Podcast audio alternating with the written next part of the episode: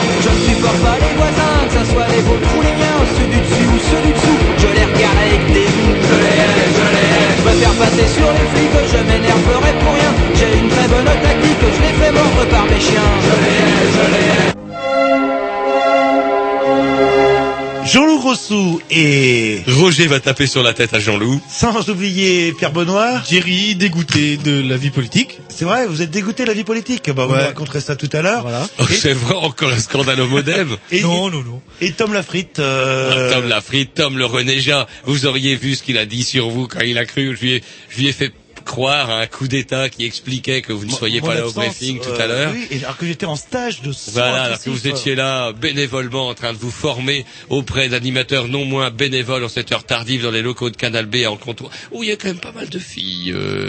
Euh... Non, non, enfin, Maman est au euh, courant, non, non, mais c'est, c'est, non, non, c'est juste Non, J'avais entendu, entendu parler un stage à Canal B. En Ah oui. général, un stage à Canal B, ça sent les chaussettes. C'est plein de petits jeunes qui en veulent, qui sont là, mais point de gonzesse. Chaussettes, euh, ouais, bah, Et là. là, ce soir, j'ai trouvé que c'était presque chaud bouillant euh, votre stage euh, son. Euh, oui, non, non, mais c'est pour ça que je suis en stage chaud. Ah d'accord. Depuis quand je suis passionné par... aussi. euh, Ça m'étonnait. Le black qui part en stage chaud, Jean-Loup. Bref, vous écoutez les Green News sur les mercredis, euh, sur les mercredis, et le dimanche sur les dimanches, et puis tout et tout et tout. Allez hop, on s'écoute un petit disque et on vous raconte le tout. Un petit X de la programmation à Roger dès que, bah voilà, dès que Martin, que j'ai embauché. Bah, avant, je pillais à droite, à gauche des programmations, à droite, à gauche. En fait, je ne pillais pas. Les auditeurs l'auront compris de même. Je prenais ce que j'avais entendu de mieux sur les ondes de Canal B et d'ailleurs. Et maintenant, bah, j'ai fait venir un programmateur. Vous n'avez pas encore de programmateur Non, non, je me programme tout seul, là, pour le eh ben moi j'ai un là, programmateur en, en personne de Martin qui vient qui viendra comme ça de temps à autre euh, m'assurer une excellente programmation musicale et on commence par les Gladiators si je dis pas de bêtises. Yes.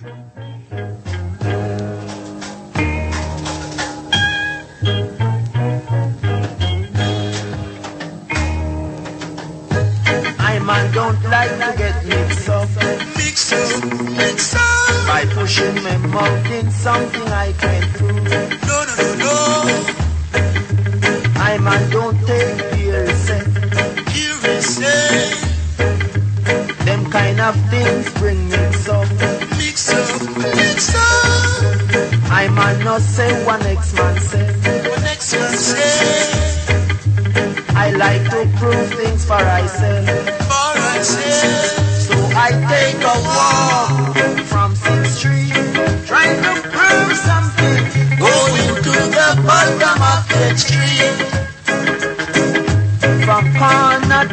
Corner, you can hear. Yes, the youth them a shout. Not to dread, yes them dread. Not to dread, not to rude, not to cool. Cool, cool, not to dread. Yes them dread. For they stand up in Babylon.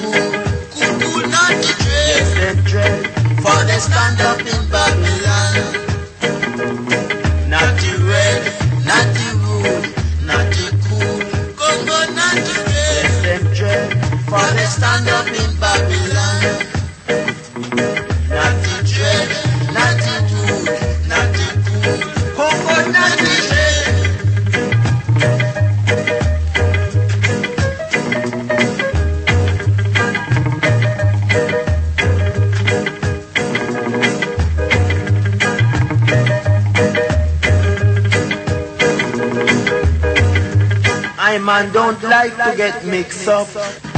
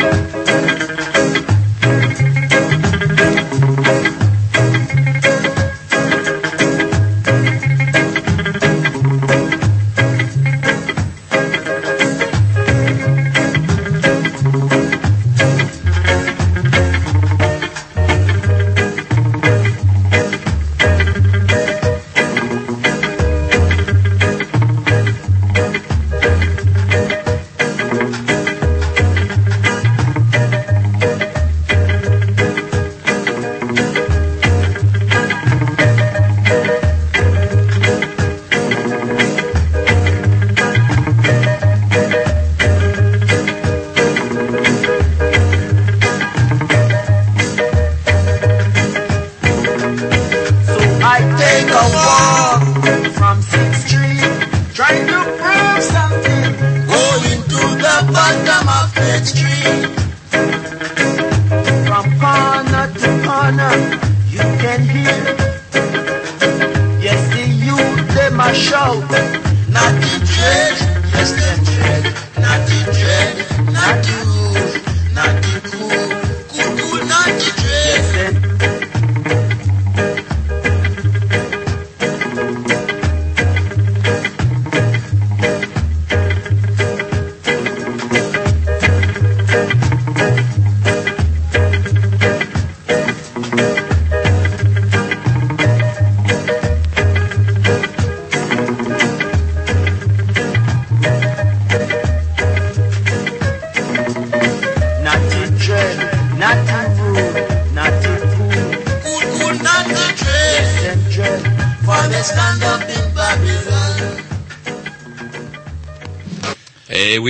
qu'on appréciait à juste titre l'excellente programmation à Roger, qui lui maintenant a un programmateur personnel, un coach personnel, Ben, un, un, un ingénieur du son personnel. Personnel, euh, non, non, bah- c'est bien là. Le... Bah, je suis plutôt au school. Moi, je, le solitaire, le vieux loup qui reste. euh, Vieux loup.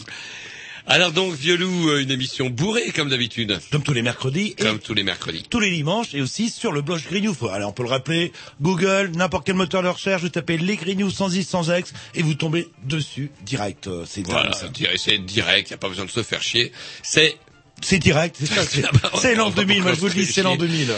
Et puis, bah voilà, une émission bourrée puisque après deux, trois petites rubriques, euh, bah, notamment la semaine des Grignoux et puis peut-être une de nos fameuses rubriques habituelles si on a le temps, on recevra, enfin par téléphone tout au moins, Patrice Lestron. Patrice Lestron. Attendez, vous me parlez, euh, euh, Patrice Destron du canard enchaîné. Ouais, Non. ouais. Himself, en personne. Ouais, alors je sais pas si. Ou c'est euh, un, c'est un coach personnel qui parle à sa place. euh, Non, non, c'est bien Patrice Lestrohan qui euh, est un journaliste du Canard enchaîné et qui s'est rendu ben, le week-end dernier à Rennes euh, lors du festival Plume, euh, du festival du livre Plume Rebelle dont on recevait des organisateurs la semaine La semaine dernière. dernière, oui, oui, c'est vrai. Voilà, organisé par Amnesty International. Il participait à un débat euh, euh, comment euh, lors de ce fameux Plume Rebelle, et c'est comme ça qu'on a pu y mettre un petit peu la main dessus, tout au moins l'avoir par téléphone en direct ce soir, et puis bah ça va être euh, bah ça va être rigolo quand même parce que depuis le temps, depuis le temps que qu'on lit le Canard enchaîné, qu'on parfois qu'on relaye le, qu'on relit même leurs brèves à l'antenne, qu'on se sert de leurs euh, articles pour essayer de trouver des contacts à droite, à gauche, surtout à gauche d'ailleurs, j'ai remarqué, pour pour animer toutes ces émissions qu'on a eu quand même pas mal tout un tas d'invités. Et ben voilà, ben on reçoit quelqu'un qui vient de cette vénérable institution qui remonte quand même à 1915. Et oui, pendant la guerre, pendant la guerre, qui C'est hein. dingue, 1915. Et, et c'est bien marqué journal satirique. Voilà, et c'est quand même, un- ben voilà, il y a même une, une citation, on reviendra là-dessus, quelqu'un qui a dit un jour que si le canard enchaîné venait à être interdit, ça serait le début de la dictature. Et Allez, voilà. petit disque et puis, euh, puis on va y aller doucement. un petit disque de Programmation, au pissou s'ils ont quelque chose, et non, ben ça sera Jean-Loup. Ah bah on va s'écouter, euh, ça va être euh, Boogie Balagan, un truc comme ça, vous allez voir, ça, ça la pêche, ça, Boogie Balagan, c'est parti.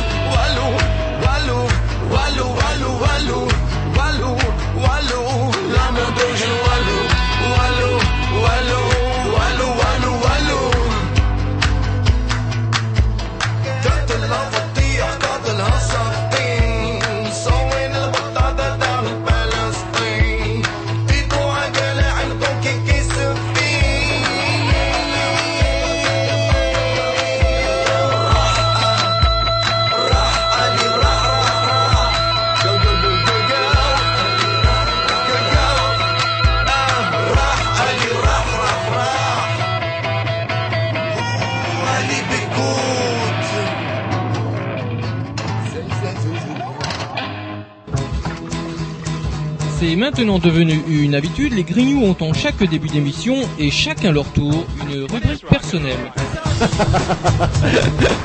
C'est ça en fait, tu vois le truc. C'est ça Philou, t'as tout compris. C'est un petit peu entre le clin d'œil, le coup de gueule du moment, mais aussi le détail de la vie trépidante d'un Grignou. C'est ça en fait, tu vois le truc. Maintenant, le problème va être de savoir qui a l'honneur d'ouvrir le micro aujourd'hui. Et ça, euh, c'est pas facile. Attendez, attends, attends, tu me laisses parler, tu me laisses Ah, il est en train de me tirer par la violence, Ah, et ça couperait. C'est ça en fait, tu vois le truc.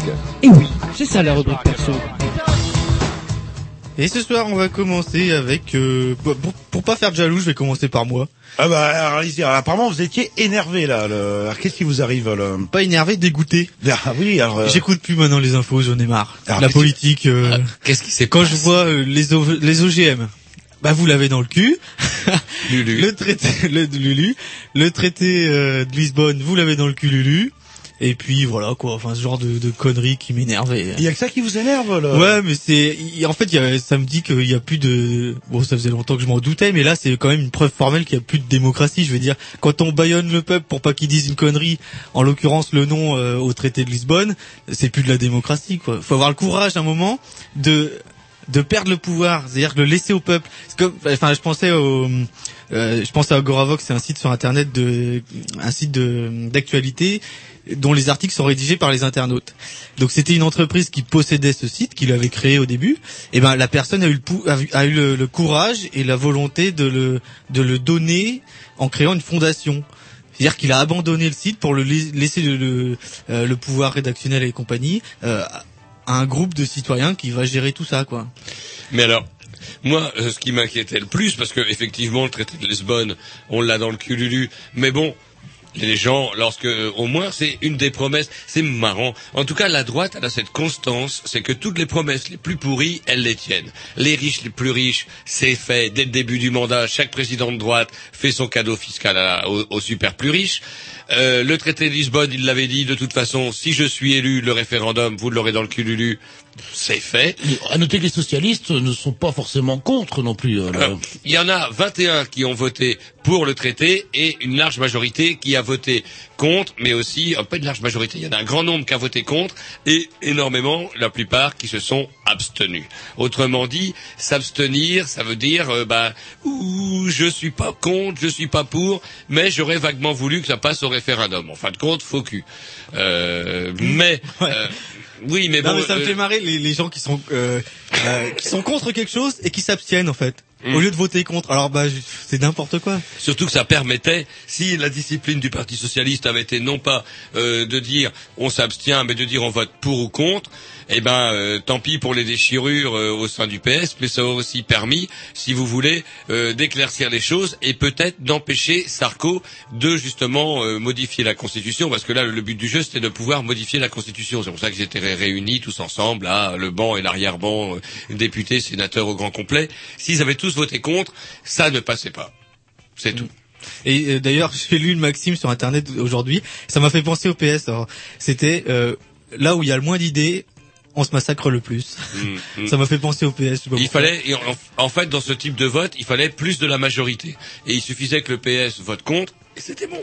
Et que dit le modem enfin, euh, Oh, il est occupé au municipal. On s'allie à gauche de temps en temps, à droite de temps en temps. vu Ça euh, dépend des Bayrou villes. hospitalisé d'urgence euh, Ah non, cet je, après-midi mais je vous dis, en ce moment, je ne, je n'écoute plus les infos politiques. Alors, c'est vrai que les listes modem, c'est un petit peu euh, l'éclatitude, aurait dit Ségolène. Euh, Il y en a qui vont sur les listes du, MP, du, du MP, il y en a qui vont sur des listes socialistes. Ah oui, euh, modem, c'est ça. C'est, ça dépend des villes. C'est à la gueule. Ça ressemble un petit peu quand même. Le modem, les municipales, ça ressemble un peu à Kaoland. On peut parler des Verts aussi qu'on a reçus euh, il y a quoi, il y a une quinzaine de jours et qui ont été exclus euh, pendant la durée des municipales, je crois, de- du mouvement Vert, euh, justement pour pas avoir respecté le fait euh, que dans les villes de plus de 100 000 habitants, chaque liste verte ne s'acoquine ni avec la droite ni avec la gauche, mais reste indépendante. Euh, Mais ils sont pas fous, ils veulent garder quand même leur place, leur place de conseillère euh, municipale.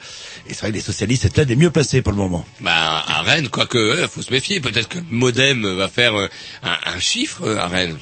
Allez, un petit disque et puis on continue. Ouais, si vous voulez. Oh oui, oui, c'est bien, ouais. Vous êtes tous en train de... C'est vrai, on je vous trouve un peu mou. là. Non. C'est vrai Un petit disque de la programmation Atom. Parce C'est pour ça qu'on était mou.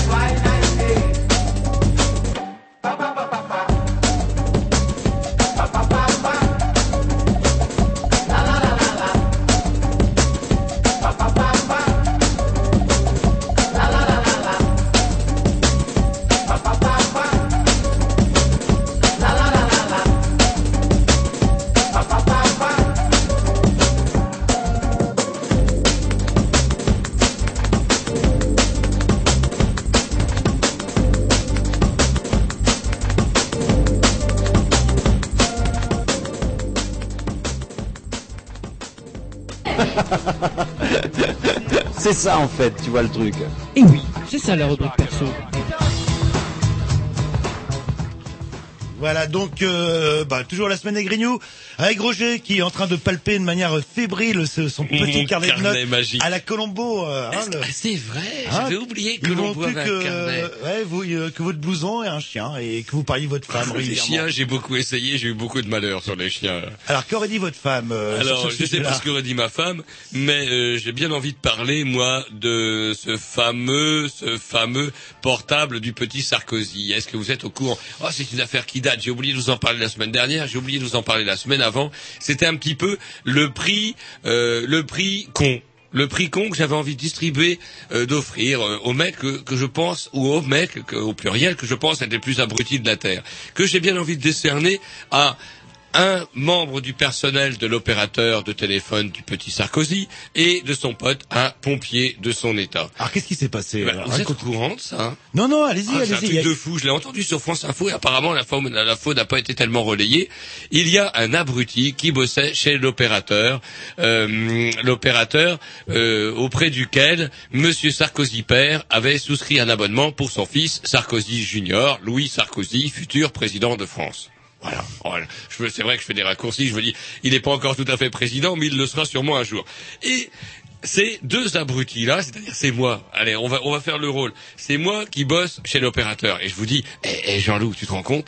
J'ai j'ai le numéro de téléphone du petit Louis Sarkozy. Ah, j'ai- je- Alors, Roger, toi, qu'est-ce qu'il me dit eh ben Roger, euh, on va sûrement trouver Bah ouais, euh, on va l'appeler, trop drôle. On va l'appeler et on va y faire, par contre, encore plus abruti d'abruti, on va y faire des menaces de mort. Tu vois, petit Louis, toi et ton père Sarko, on va vous faire la peau, tu vois. Je vais t'enlever à la sortie de l'école et je vais te faire la peau. Enfin, je sais pas ce qu'ils ont dit exactement, au Enfin, petit de Louis. l'école, de l'institut privé doit être. là. Mais en attendant, ils ont fait peur au petit Louis. Et quand on s'appelle Louis Sarkozy et que son papa est président de la République, eh papa, il y a un monsieur, il arrête pas de m'appeler pour me dire qu'il veut me tuer et qu'il va te tuer aussi. Qu'est-ce qu'on fait quand on est président? Euh, on appelle les flics, on porte plainte. voilà. Et ce qui fait que ah, ils ont pas dit en combien de temps. Je me demande une heure, deux heures, trois heures, quatre heures. Combien de temps a duré l'enquête À la fin de laquelle ils ont trouvé ces deux obscurs connards qu'ils ont immédiatement cristé comme euh, la loi. Alors, combien on peut prendre déjà pour menace à un mineur, menace de mort à un mineur, et en plus de ça, quand c'est le fils du président Sarkozy? On peut prendre beaucoup et c'est rapproché avec l'histoire d'ADN du scooter euh, d'un des fils. de Ouais, Sarkozy. Alors je sais plus si c'est ouais. un des fils du quatrième ou du septième mariage euh, qu'il a fait. Et on peut rappeler aussi son scooter volé. est fort. Il en qui sont... il, il est marié quatre fois là. Hein. C'est le quatrième Quatre, trois ou quatre fois. trois, nous fait Oh, et vous Ah savez que Cécilia, qu'est-ce qu'elle va faire aussi? Vous êtes pas au courant Elle, elle va chanter Elle va se marier. Ah bon Je croyais qu'elle Ah, allait à chanter. Non, non, avec un publicitaire, ça ne fait pas dans. Alors là, on se rend compte au mois de, au mois de juillet et au mois d'octobre, on est mariés. euh, Mais c'est celui avec qui elle avait été sur la couverture du Paris Match, Ah, ce qui avait valu la tête d'ailleurs du rédacteur en chef de Paris Match après un coup de folle, un coup de téléphone furibard de Sarko.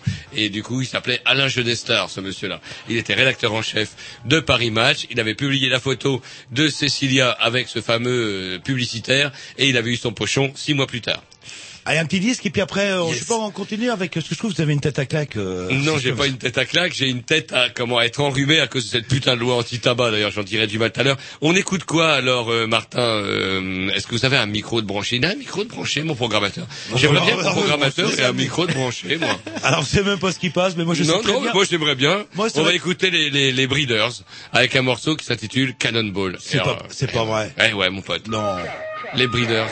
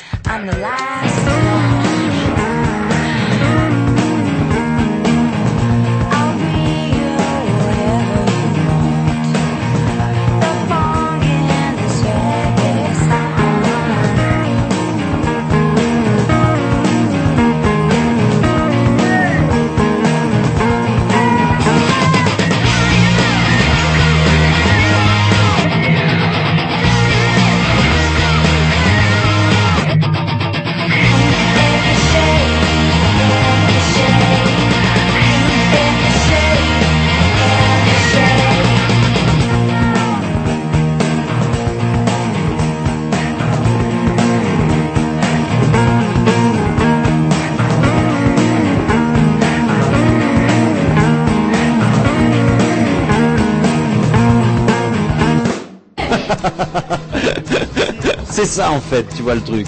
Et oui, c'est ça la rubrique perso.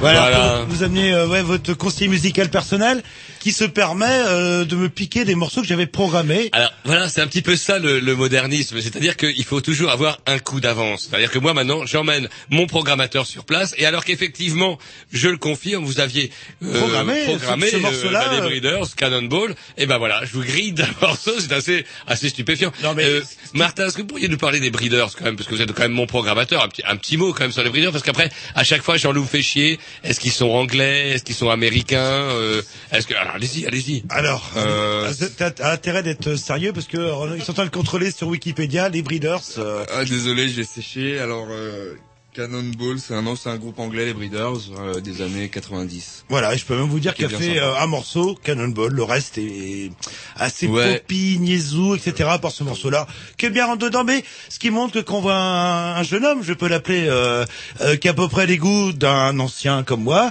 ça prouve que je suis encore jeune. Attendez, c'est le programmateur à Roger, je veux dire, c'est clair, Quoi que- comment dirais-je, faut- vous savez qu'il m'a fait découvrir euh, samedi soir, pas plus tard que samedi dernier, un excellent Alan Vega, que je ne connaissais pas, Jukebox. Et euh, il faut peut-être préciser aussi que les Breeders, c'est un morceau qui a peut-être 10 ans. Oui, aussi, il faut le dire. Comme quoi, c'est dans les vieilles soupes qu'on fait les mieux, Pas les, que, les, les, les vieilles- meilleures peaux. Ouais. c'est comme on dit. Alors, tête à claque, quand je vous euh, parlais de tête à claque, ça, des fois, vous avez une tête à claque. Ah, quand ça vous énerve, quand j'emmène un programmateur et que je vous grille euh, d'un j'ai envie de vous claquer, mais ce qui me retient, c'est, c'est quand même, euh, vous êtes 24 heures de garde à Ouais, vue ouais, par voire les 48 heures gendarmes. de, de garde à vue. Et c'est vrai, bon, bah, je sais pas, tout le monde est au courant de ce fait divers euh, euh, qui est un petit peu débordé. Euh, euh, c'est vrai que ça arrive tous les jours, ce genre de choses. Enfin, tous les jours dans le sens inverse, il faut pas l'oublier.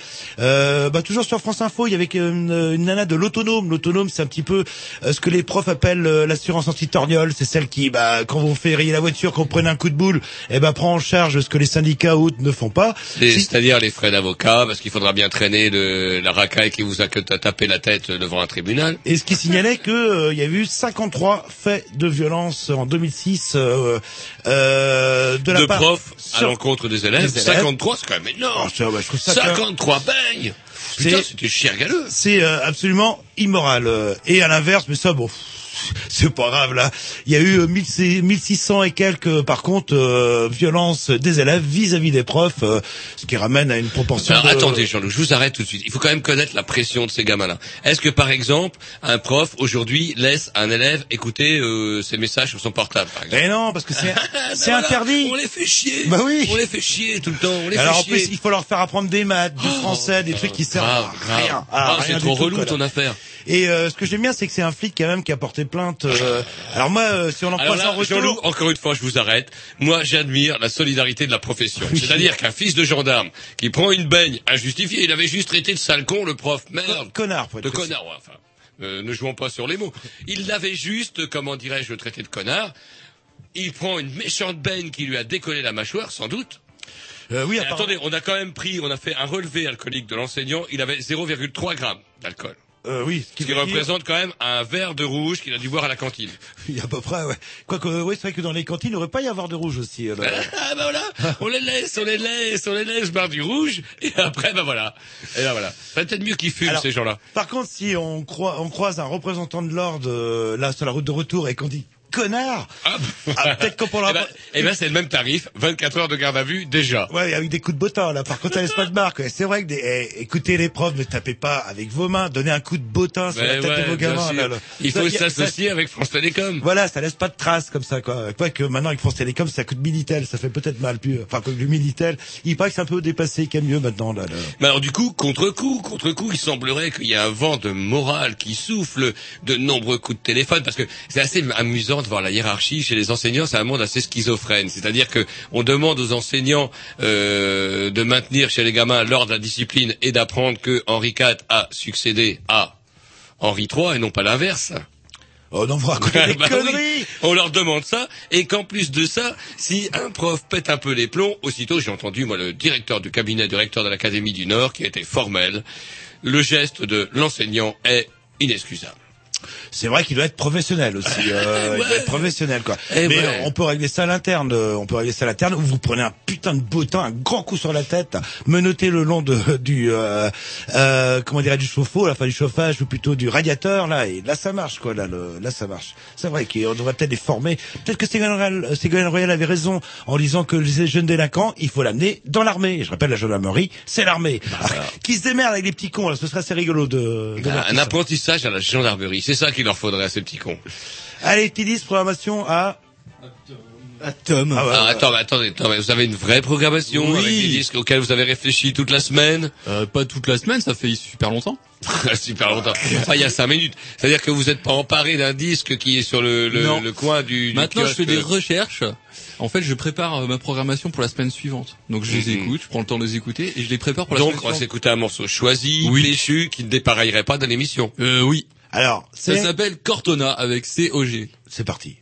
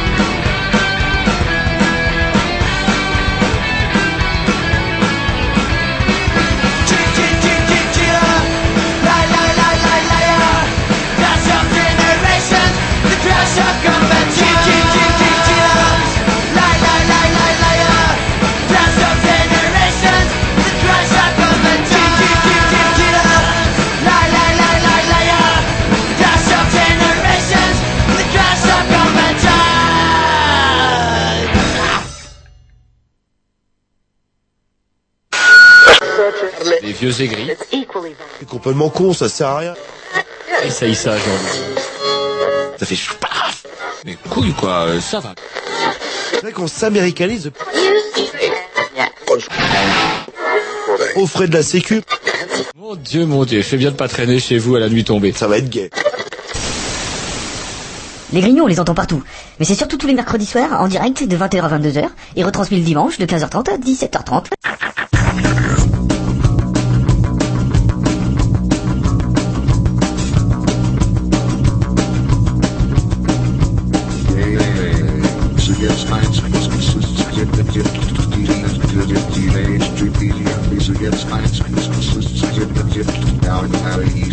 doesn't follow our music.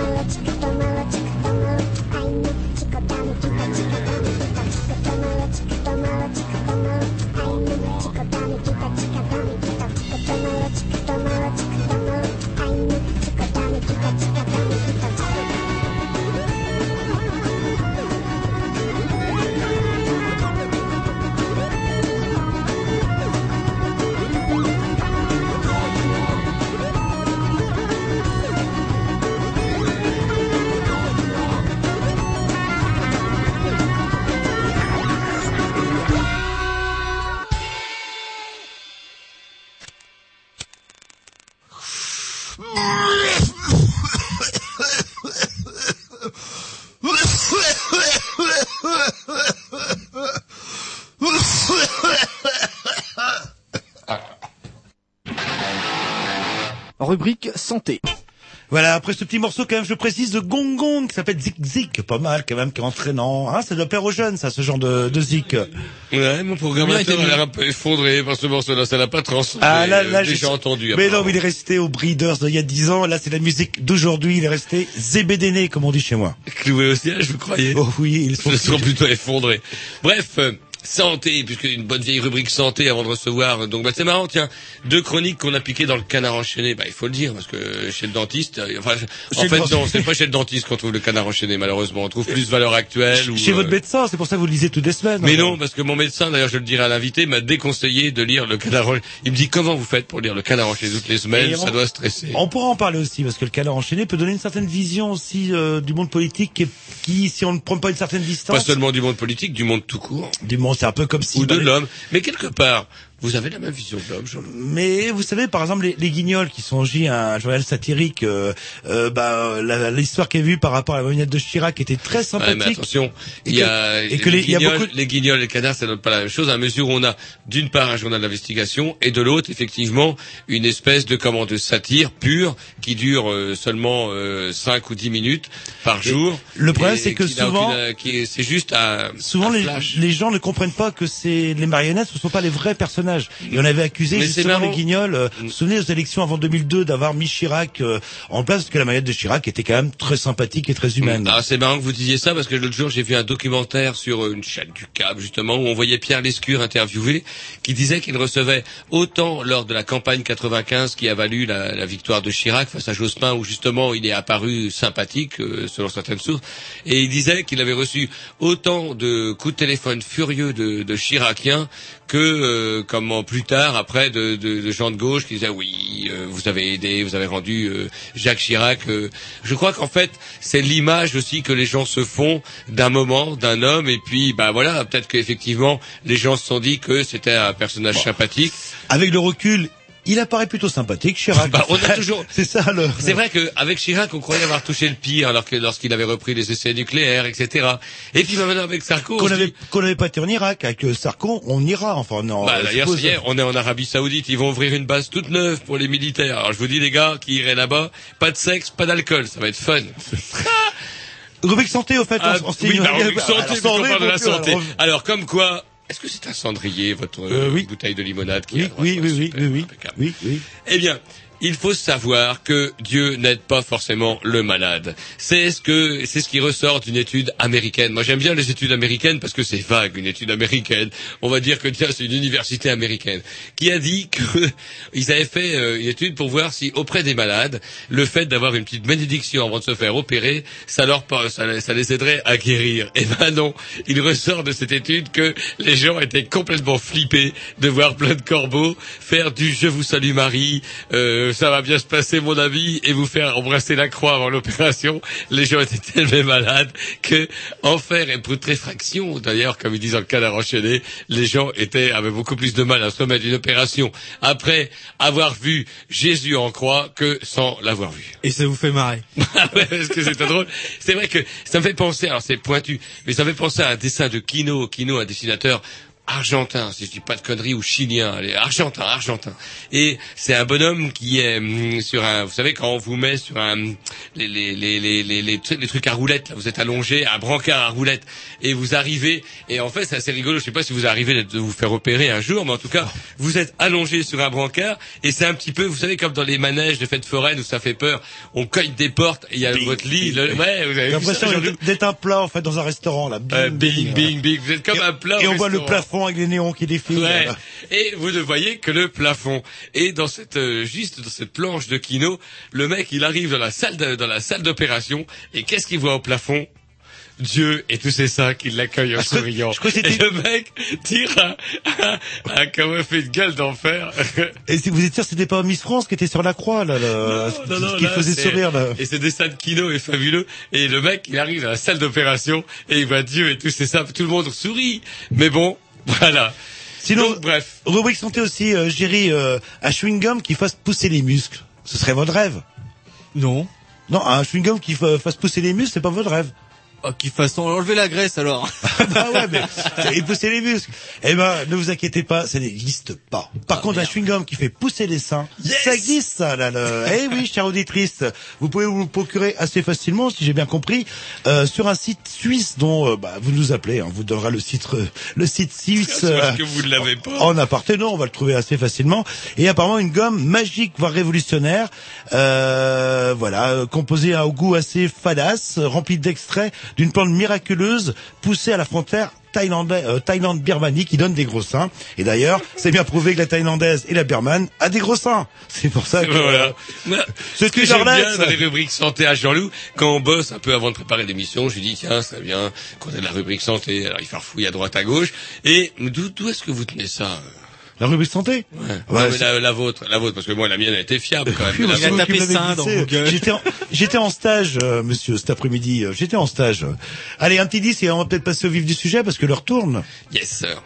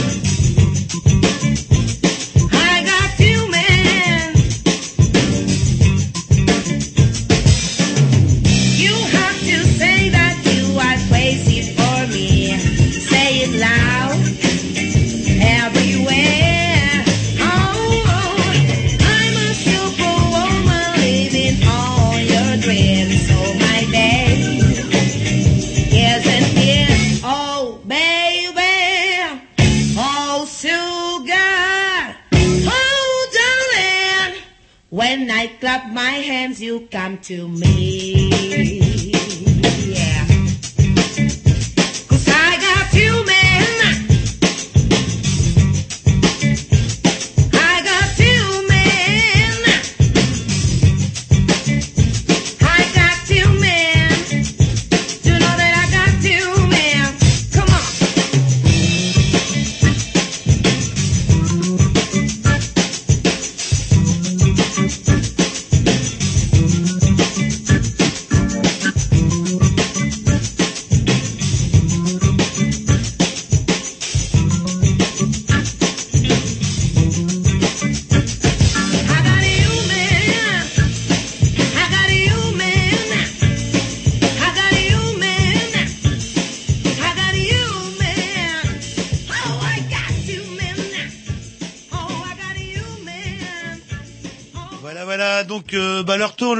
Va accueillir euh, bah, dans quelques minutes notre invité spécial de ce soir. Apparemment, vous êtes tout rouge, vous êtes même pomponné. euh, non, je me suis pas pomponné parce que ça se voit pas à l'antenne, mais c'est vrai que je suis content parce que ça fait quand même pas mal d'années, comme on le disait tout à l'heure en début d'émission, qu'on euh, relate, euh, qu'on reprend les articles du Canard enchaîné, que, etc. que vous, que vous, êtes un fan du canard enchaîné, Et mais c'est vrai euh, que je suis un fan et depuis des années avec mon avec mon vieux père en chronique euh, et c'est c'est son cadeau de Noël. Vous savez que à mon papa son cadeau de Noël c'est son réabonnement annuel au Canard, Canard enchaîné. enchaîné, ouais, bah, Ouais, vrai. Et on chronique tout ça et de temps en temps au- autour d'un verre de vieux rhum, et ben c'est c'est rigolo quand même de voir. euh, Alors, ce Swaki, alors justement, qu'est-ce qui vous rend dans cet état-là, là, le... Eh ben un petit peu ce côté ému parce que c'est quand même un, un vieux vieux journal qui date de, de 1915. Et un journaliste en particulier et un journaliste en particulier qu'on reçoit ce soir, Patrice Lestrohan, qui est lui aussi donc euh, journaliste au Canard enchaîné et notamment dans la rubrique prise de bec pour ceux qui connaissent un peu ce journal. Voilà. Eh ben, écoutez, le temps de se mettre un petit disque, on l'appelle. est-ce que c'est enfin la programmation de Martin et moi-même, à savoir, j'ai mon programmateur, je veux dire mon programmateur. Non, non, c'est pas Jean-Loup, c'est Martin. Non, non, non, non, non. Non, non, c'est C'est- bah, arrêtez de vous dire, c'est, alors ne discutez pas sur les choses, Ah, je- euh, là. Le disque juste avant, c'était je- une voie de programmation. Hein. Je, je vous sens nerveux là, un petit peu fébrile. Le... Allez bon, eh ben écoutez, je vais faire un truc que je n'ai jamais fait euh, pratiquement euh, de ma vie. De... C'était une dédicace. Non, pas une dédicace, j'en fais, j'en fais de temps en temps quoi. J'ai repassé un morceau que j'ai repassé il y a, il y a trois semaines à, à peu, à peu près, mais il me fait rigoler. Euh, C'est une reprise de Ludwig par euh, René Benami. Voilà, voilà, elle me fait rire. Regarde là-bas.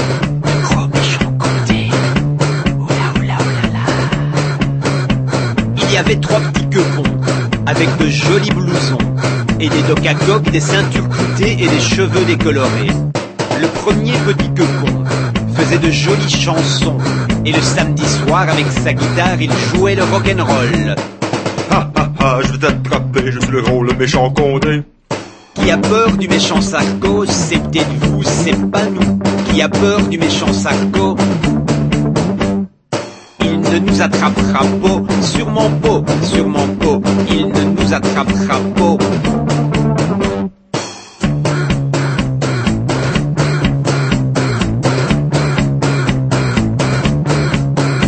Le deuxième petit guepon faisait pousser du gazon et les samedis soirs broutait dans l'espoir avec ses copains canards. Le troisième petit guepon avait de l'imagination. Il rentrait du bar tous les samedis soirs avec son ami Babar. Ah ah ah, je vais t'attraper, je suis le gros, le méchant condé. Qui a peur du méchant Sarko? C'est peut-être vous, c'est pas nous. Qui a peur du méchant Sarko? Il ne nous attrapera pas, sûrement pas, sûrement pas. Il ne nous attrapera pas.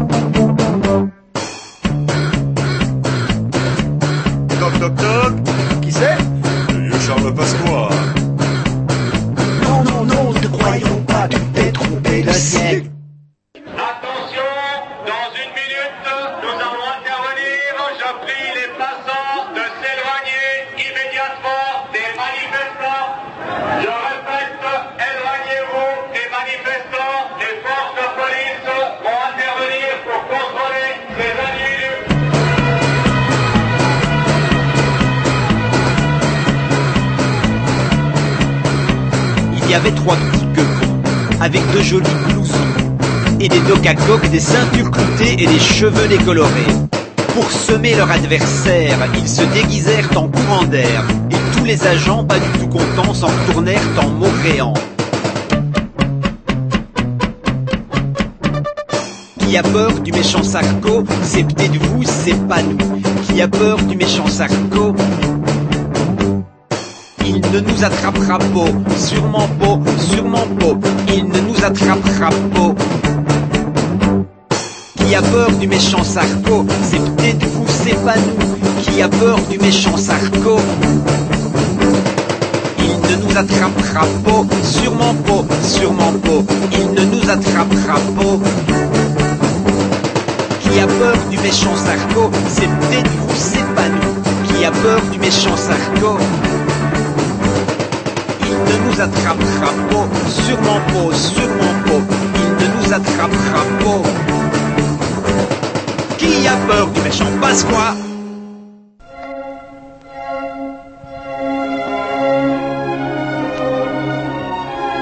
Il y en a marre. Ça ne peut plus durer. À force de dépasser les limites, je vais sortir de mes gonds. C'est la goutte d'eau qui met le feu aux poudres. Moi je dis mes couilles, merde, saloperie de nom de Dieu de bordel à cul, chérie de putain d'enculé de mes deux. Chronique coup de gueule. Voilà, voilà. Allô, allô? Oui Oui, bonsoir. Bonsoir. Comment Je suis juste en train d'ajuster mon casque. euh, Qui vous sied bien, vous êtes poponné hein, ce soir, Roger, là. Le... Voilà, bonjour Monsieur Lestran. Bonsoir. Bonsoir. Eh ben, on est heureux de vous recevoir. Alors, on a un petit peu fait l'article euh, avant que quand vous êtes en direct au téléphone, donc euh, on s'est permis de vous présenter un petit peu parce que, on- comme on le disait tout à l'heure, ben, on est bien content ce soir de recevoir euh, ben, un des collaborateurs du Canard enchaîné qui nous sert depuis de longues, longues années euh, à nous informer, notamment euh, dans notre émission. Et puis, ben, ça nous donne tout plein, tout plein d'idées pour euh, rebondir sur pas mal de débats, et c'est assez rigolo. C'est gentil dites. non. Ah mais bah on le pense, on le pense sincèrement. Et donc du coup vous vous êtes déjà venu euh, à Rennes euh, bah, le week-end dernier. Oui. Puisque vous étiez invité dans le cadre du festival Plume de livre du livre de Plume Rebelle organisé par Amnesty International. Et vous animiez là un débat avec euh, un journaliste de Libération, je crois. C'est ça, Pierre Marcel, oui. Voilà. Et comment dirais-je? Et donc du coup, euh, bah, on s'était dit que ça serait peut-être bien de, de vous recevoir par téléphone ce soir, afin de bah, Merci à vous. de discuter un petit peu bah, de, de vous, de ce que de, de ce que vous avez fait, un petit peu de, de, de votre carrière, et puis aussi bah, du canard enchaîné, parce que c'est quand même euh, bah, l'institution. Une, une institution, en tout cas au niveau des, euh, du, de, la liberté de la presse, on va dire. Et on essaie de, de maintenir le flambeau des prédécesseurs. Alors, euh, Monsieur Lestron, donc vous, vous êtes euh, aujourd'hui euh, journaliste au Canard enchaîné, mais auparavant, vous avez euh, vous avez travaillé dans de nombreux journaux. Oui, eh ben, d'abord j'ai fait une partie de mes études à Rennes. Ben ouais. Et Je sais même, vous êtes né dans le Morbihan. Je suis né dans le Morbihan et j'ai fait j'ai fait Hippocagne et Cagne au lycée Chateaubriand. C'était pas la section où il y avait plus d'intégration dans les grandes écoles. Ça marchait très fort à l'époque pour les. Je sais pas où ça en est maintenant, mais à l'époque ça marchait très fort dans les sciences vétérinaires, polytechniques, centrales, tout ça très fort. Les lettres c'était un peu moins bon. Et à l'époque d'ailleurs j'ai même connu Edmond Hervé autant il n'était qu'un un brillant animateur du Parti socialiste, mais il n'était pas élu. Et ah, il était parce que nous, bah, il va s'en aller de la ville Oui, de Rennes. j'ai connu avant. je l'ai connu avant où il était un, euh, un animateur décidé, il appartenait au CRS, c'est un animateur décidé de la section de Rennes. Il était, devenu secrétaire, c'était vraiment, on sentait vraiment le renouveau du, du Parti Socialiste. où Il y avait encore pas mal de caciques. Il y avait de très brillants universitaires, dont certains ont fait après d'ailleurs une carrière. Dans la section, il y avait des très brillants universitaires.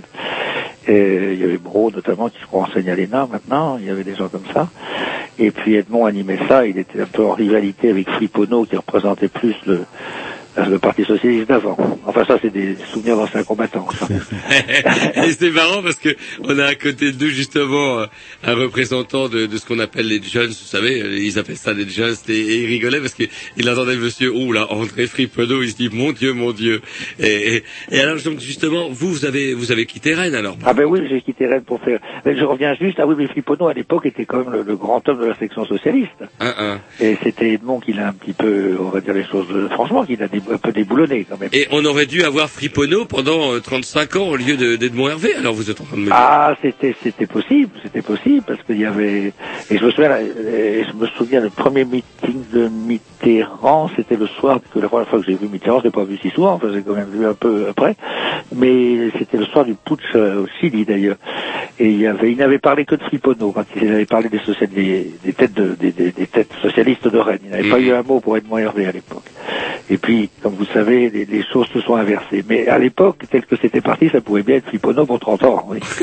et, et ça a été Edmond, mais qui, qui manifestait quand même beaucoup de, de pugnacité et de, détermination. Je me souviens même les, les Mao, les Mao de, Rennes, ils étaient très impressionnés. Ils vous nous avez pas dit qu'il y avait un type comme ça chez vous. Ils étaient très impressionnés par Edmond.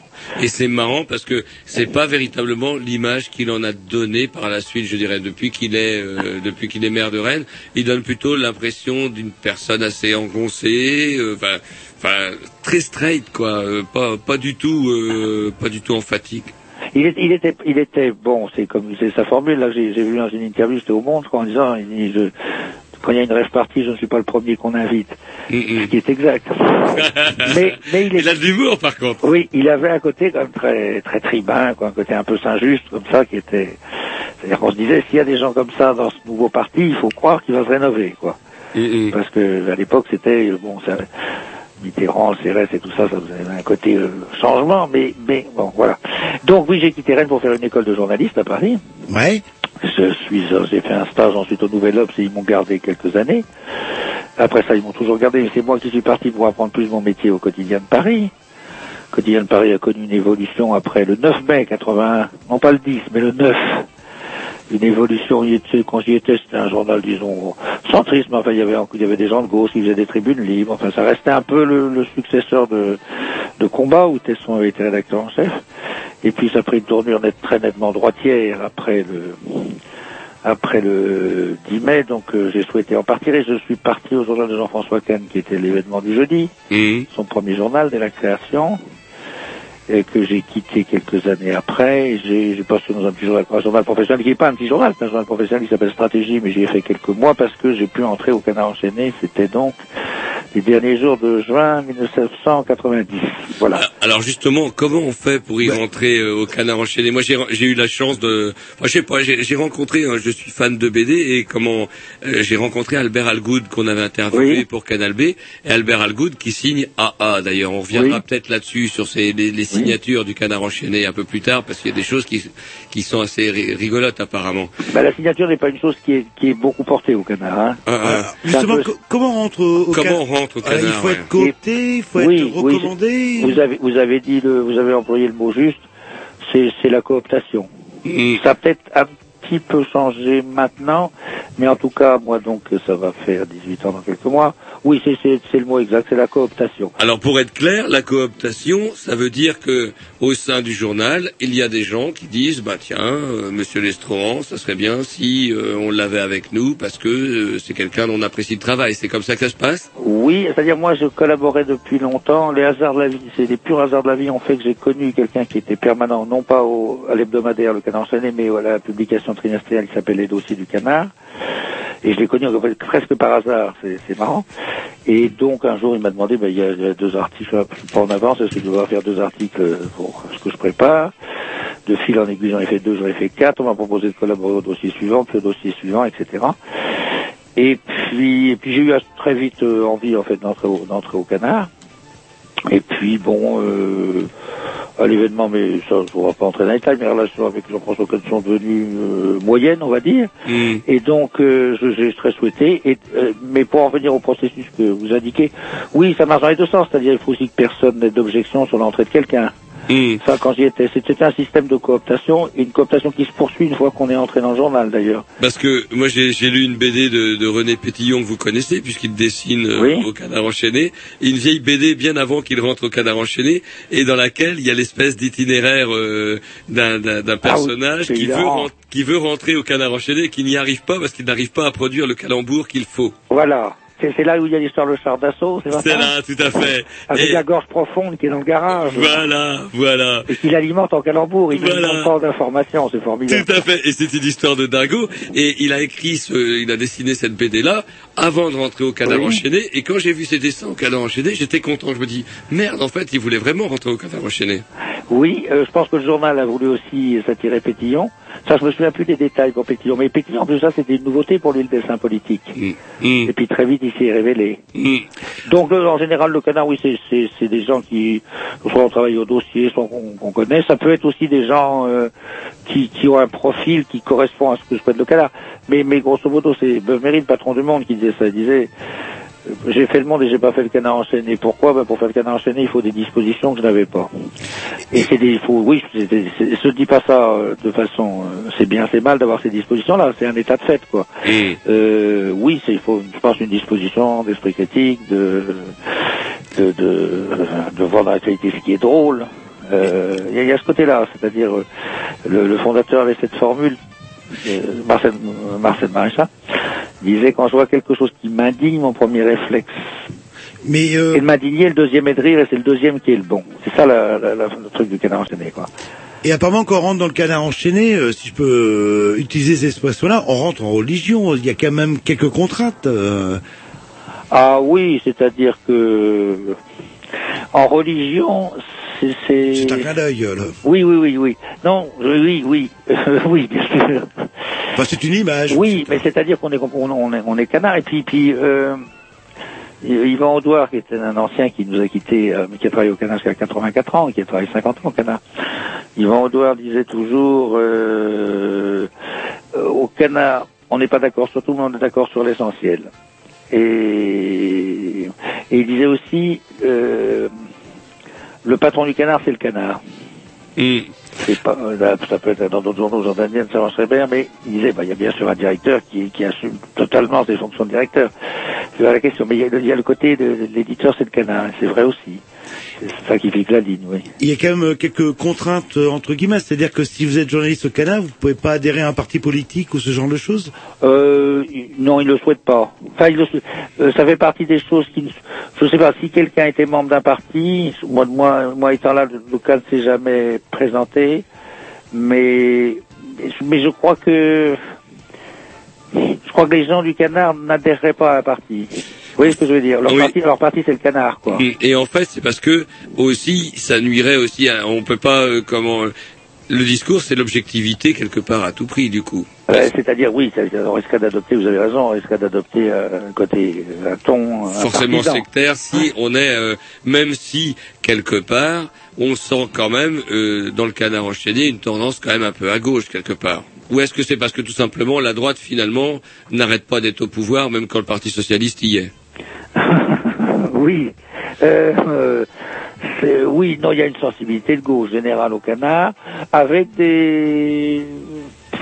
Il y, a, une sensibilité de gauche chez nos lecteurs aussi, bien que nous n'ayons pas que des lecteurs de gauche. Hein, L'éventail est, est plus large.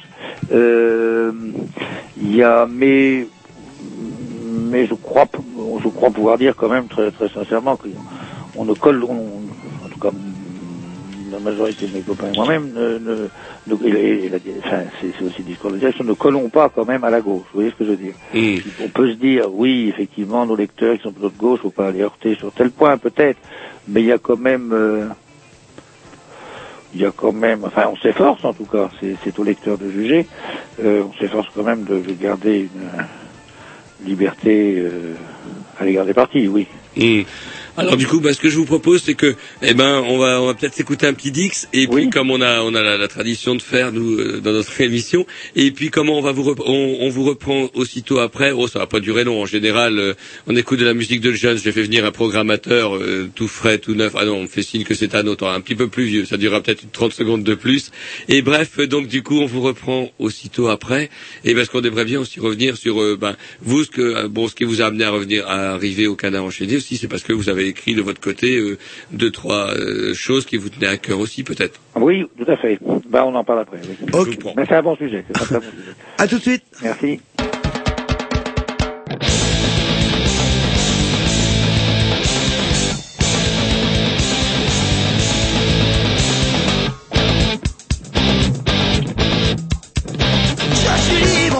Je peux mourir demain, je peux me crever les dents, je peux me couper les que je déprime, votre hypocrisie, mais tout, vous croyez que je l'ai, même pétarose.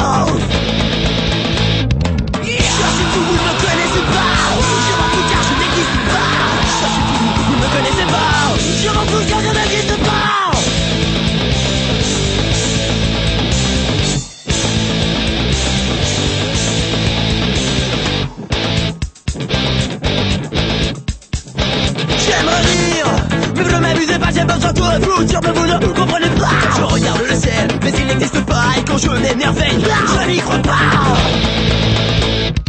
Je suis fou, vous ne connaissez pas. Je m'en fous car je n'existe pas. Je suis fou, vous ne connaissez pas. Je m'en fous car je n'existe pas. Un matin réveillé par un infirmier Direction l'hôpital pour être examiné Non, ma tête est pareille, je vis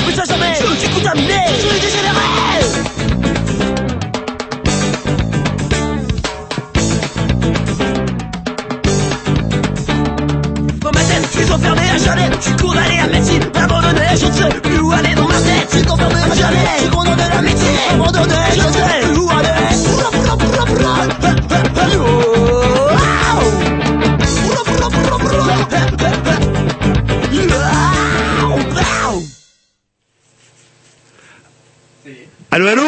Oui. Voilà, excusez-nous, on a d'habitude on a on a un générique qui revient et puis voilà, on n'a pas eu le générique. Donc on est toujours en compagnie de Monsieur Lestrohan qui euh, donc euh, bah, est un journaliste du Canard enchaîné et puis euh, donc on a parlé un petit peu de, de ce qui vous a amené à, à arriver au Canard enchaîné, mais on avait aussi envie de, de parler de ce que de ce que vous avez écrit, notamment quelque chose c'est marrant un, un ouvrage qui comment qui m'a qui m'a surpris par le sujet, c'est Edgar Faure. Edgar Faure, c'est marrant. Oui, alors, oui. Euh, mais euh, cela dit, il disait, il disait grand amateur du canard. Mais moi, moi, à titre personnel, il se trouve que j'ai été élevé dans le club de Mendès France. Mais Edgar, c'était une, c'était une commande de l'éditeur parce qu'il savait que je m'intéressais à la quatrième et donc euh, il me l'a demandé.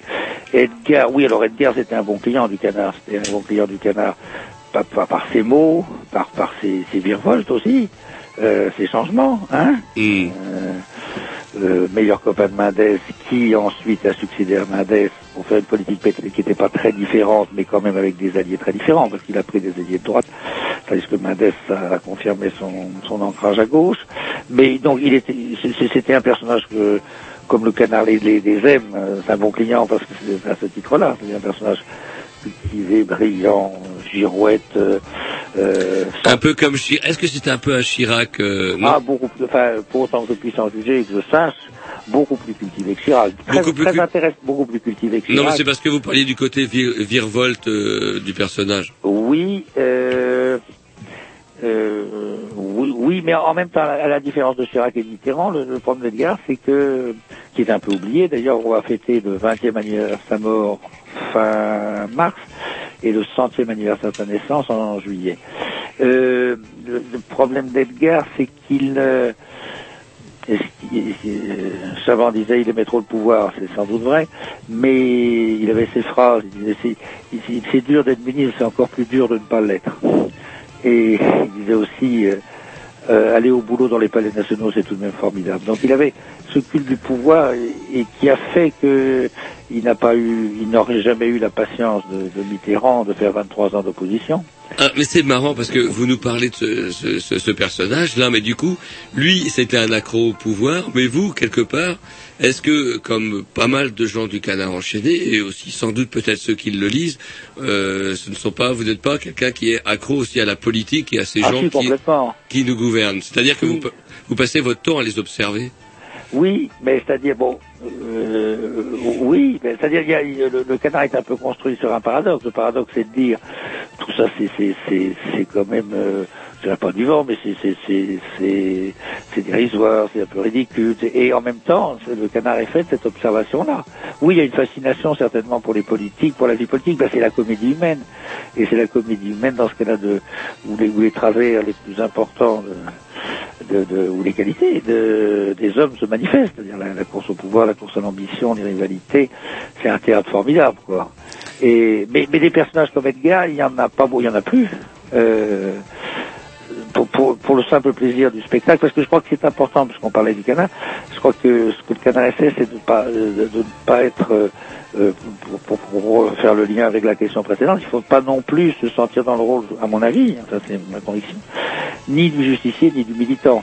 Et- Hein, et faisait allusion à nos sensibilités de gauche qui peut animer une partie de l'équipe ou, ou une, partie l'élec- une partie mais, mais c'est aussi donc de, de- de ne pas prendre parti et, et, et- et de, de rester observateur et de rire de leur euh, travers.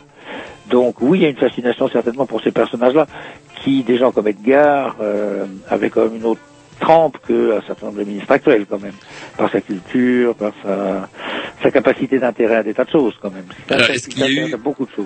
Est-ce que aujourd'hui, le, les, les, les- bah, les personnels politiques euh, qui sont à la tête de l'État euh, ou même qui sont dans l'opposition, eh ben, sont moins brillants que ceux qu'on avait auparavant. Est-ce que, vous savez, il y a toute une caricature là qui est pas mal revendiquée par euh, Marianne, qui arrête pas de taper euh, en disant droite bling bling, etc.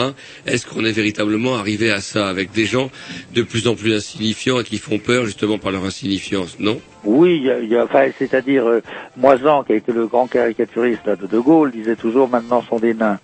Euh, Il y, y a un peu de ça. Il y a de, oui, il y a des tas de gens qui ont.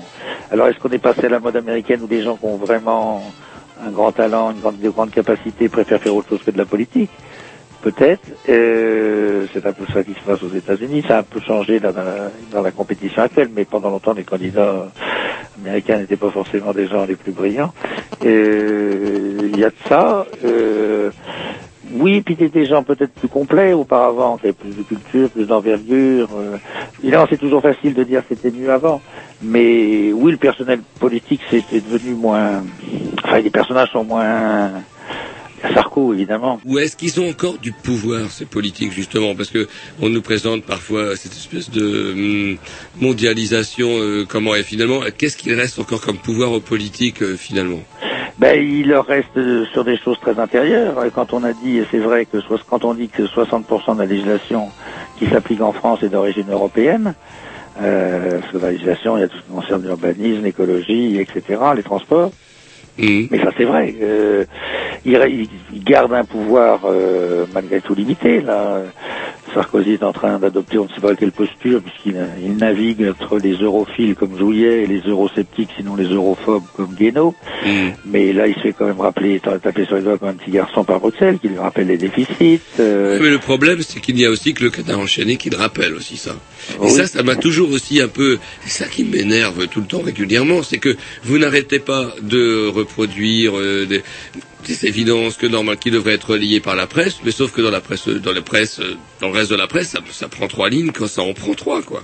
Ben, C'est-à-dire, moi, il y a une chose que le canard, euh, entre autres choses qui m'ont apporté, qui sont nombreuses, mais il y a une chose au moins qui m'ont apporté, que effectivement je n'avais pas vu ailleurs, c'est ce sou- c'est que l'histoire a une importance quoi, dans le canard. L'histoire est le passé des gens. Et à chaque fois, euh, sur un personnage, on essaie toujours de, de, de, de rappeler son passé, de, et c'est vrai que euh, souvent dans les médias, notamment l'audiovisuel, c'est un tel l'a dit, donc c'est vrai. Et s'il l'a dit, c'est qu'il le pense. Il faut voir aussi.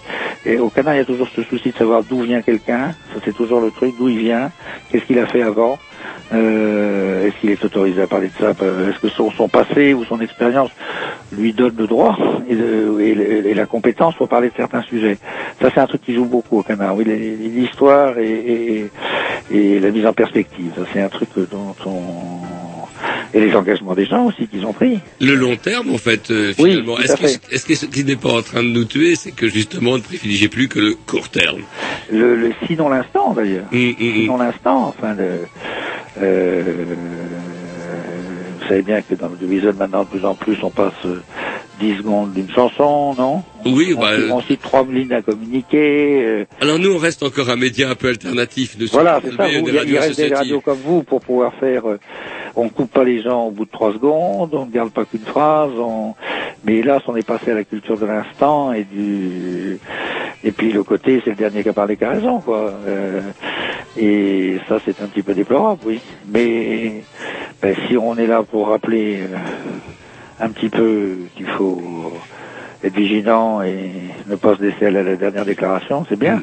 Alors justement, vous parlez d'histoire, de rappeler qui est qui, qui a fait quoi, et vous, votre spécialité, c'est justement ça, parce que vous, votre chronique dans le canard enchaîné, si je dis pas de bêtises, c'est prise de bec. C'est les prises de bec sur les portraits, oui. Voilà, c'est-à-dire que euh, vous rédigez une petite euh, une petite bio de, de quelqu'un, vous rappelez d'où il vient, qu'est-ce qu'il a fait, etc. Qu'est-ce qui vous a poussé à faire euh, ce travail de biographe euh, Ben c'est non, il, se- il se trouve qu'on m'avait proposé de faire ça et puis je trouve que apparemment on n'a pas été mécontent de ce que je faisais.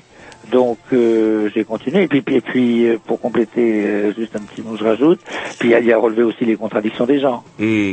Ça dit, il est arrivé qu'on fasse des prises de bec, euh, euh, y compris de gens de droite qui n'étaient pas assassines. Moi, je me souviens avoir écrit des choses sur Mazot, qui est un homme de, un peu éruptif, enfin, etc., mais qui, qui, était, qui était un parlementaire, qui est un parlementaire, qui a été un parlementaire extrêmement actif, qui est un homme de conviction, même si on ne les partage pas. Il peut arriver qu'on dise du bien d'un homme politique. Mais vous les rencontrez, ces gens-là dont vous faites euh, des, des Non, alors la règle est de ne pas les rencontrer. Alors, La il règle, c'est de pas les rencontrer. Oui, pour ne pas être euh, la règle de ne pas les rencontrer à l'occasion de cet article, hein, j'entends. Euh, Pourquoi? pas pour ne, pour- parce, parce que vous savez bien que si euh, alors cela dit, je précise tout de suite qu'il arrive que j'ai écrit sur des gens que je connaissais ou que j'avais rencontrés plusieurs fois. Mais pour répondre précisément à votre question, c'est bien que si on va voir euh, quelqu'un en disant je vais faire un article sur vous, même si vous sent hostile, il va déployer l'essentiel de son charme pour vous mettre dans sa poche. Donc c'est un peu pour se défendre de ça. D'accord. Mais nous, on voit, il y a des gens d'entourage qu'on voit, il y a des gens, des adversaires évidemment qui ne demandent qu'à parler, parce qu'en politique tout le monde adore parler, hein. Alors, est-ce que ça- quand euh, donc vous disiez vos, vos articles ont plu, est-ce que est-ce qu'il y a une censure au canard enchaîné Euh, Par exemple, est-ce qu'il vous est arrivé de, est-ce qu'il y a quelqu'un qui relit vos articles avant qu'ils paraissent? Oui, oui. Comment oui, ça se il y a passe? la rédaction, la, la- la hiérarchie est très limitée. Vous savez, il y a euh, un directeur, un, un- et deux rédacteurs en chef pour les deux parties du journal, c'est-à-dire les pages de, enfin 3-4. Le directeur s'occupe directement de la page 2. Mhm. Il y a un rédacteur en chef pour la page 3-4 de l'investigation qui s'appelle Claude Angéli, un rédacteur pour les 5-6-7 qui s'appelle Eric Antal. Mhm. Euh, qui est plus la partie saltimbanque. On appelle ça saltimbanque parce qu'il y a les chroniques, les, les, ce ne sont pas les investigatifs que Jean-Paul Colofman avait appelé les, les incisifs quand il avait fait un article sur le canard. Et oui, c'est relu, euh, mais euh, alors, très franchement, j'ai jamais vu de, de, de 400 c'est-à-dire, euh. Cet article ne paraîtra pas. Il peut y avoir des discussions, des, il peut y avoir des discussions sur la forme aussi, la construction de l'article, oui, mais de cas de censure, non. Et pareil pour le dessin? Pour le dessin, non, j'ai pas, j'ai pas souvenir.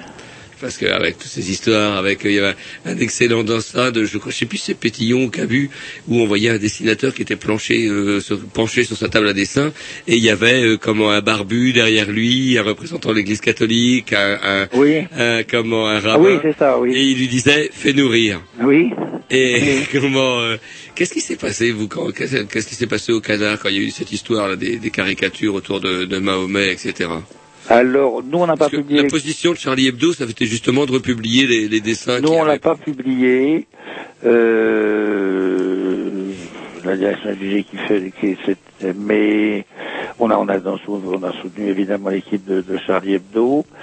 Je vais être très franc, je- j'ai honte parce que je me souviens, alors vous avez, ne croyez pas que je mente, je ne, mens- je ne mens pas, j'ai pas le souvenir précis du motif qui avait été avancé. Euh, mais enfin, la tradition laïcarde, on essaie quand même de la maintenir. Ah oui, oui, je, Hein je crois que là-dessus, on peut pas vous faire le moindre On procès. essaie de la maintenir, ce qui a été comme un des grands piliers du journal, quoi. Oh, mais je crois que vous allez avoir du boulot d'ailleurs avec Hein, Cisco. et et, et, et c'est assez marrant parce que moi je me souviens j'ai fait quelques articles euh, peu moqueurs à l'égard. Moi je sortais les jésuites, donc les jésuites sont les plus meilleurs euh, producteurs d'anticléricaux. Le- L'exemple le plus prestigieux c'est Voltaire. bon.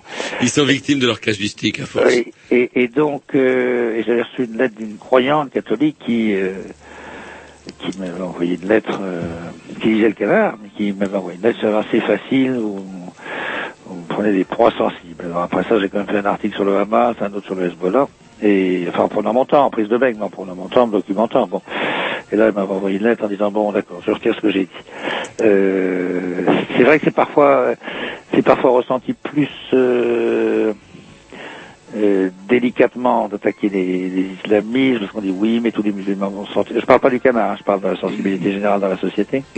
Euh, dire oui, mais parce que tu- vous allez froisser tous les musulmans. Bon, là, là, je veux dire, moi, j'ai vu l'article que j'ai fait sur le Hamas, l'article que j'ai fait sur Hezbollah. Pas bien sûr, euh, j'ai vraiment, d'abord, d'abord, j'ai pu écrire ce que je voulais, et puis, là, personne ne m'a dit, euh, ne fais pas trop ceci, ne fais pas trop cela, quand même. hein. Écoutez, je vous propose une, une, seconde pause musicale, puis on reprend notre conversation euh, après. Puis j'aimerais bien euh, poser des questions un peu sur le canard. euh, Ah ben, je vous en prie. Hein, de manière plus précise. Ben écoutez, on se quitte quelques minutes, on vous retrouve tout de suite. Merci, à tout de suite. À tout de suite.